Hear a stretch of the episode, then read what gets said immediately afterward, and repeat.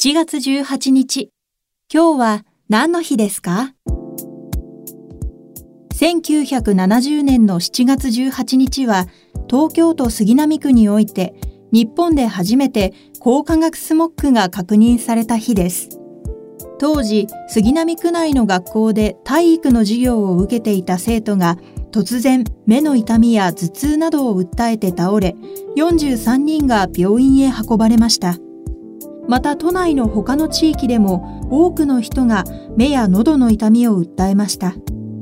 東京都の研究機関は車の排気ガスに含まれる窒素酸化物などが日光に含まれる紫外線によって有毒な物質に変化し高化学スモッグになると推定しました。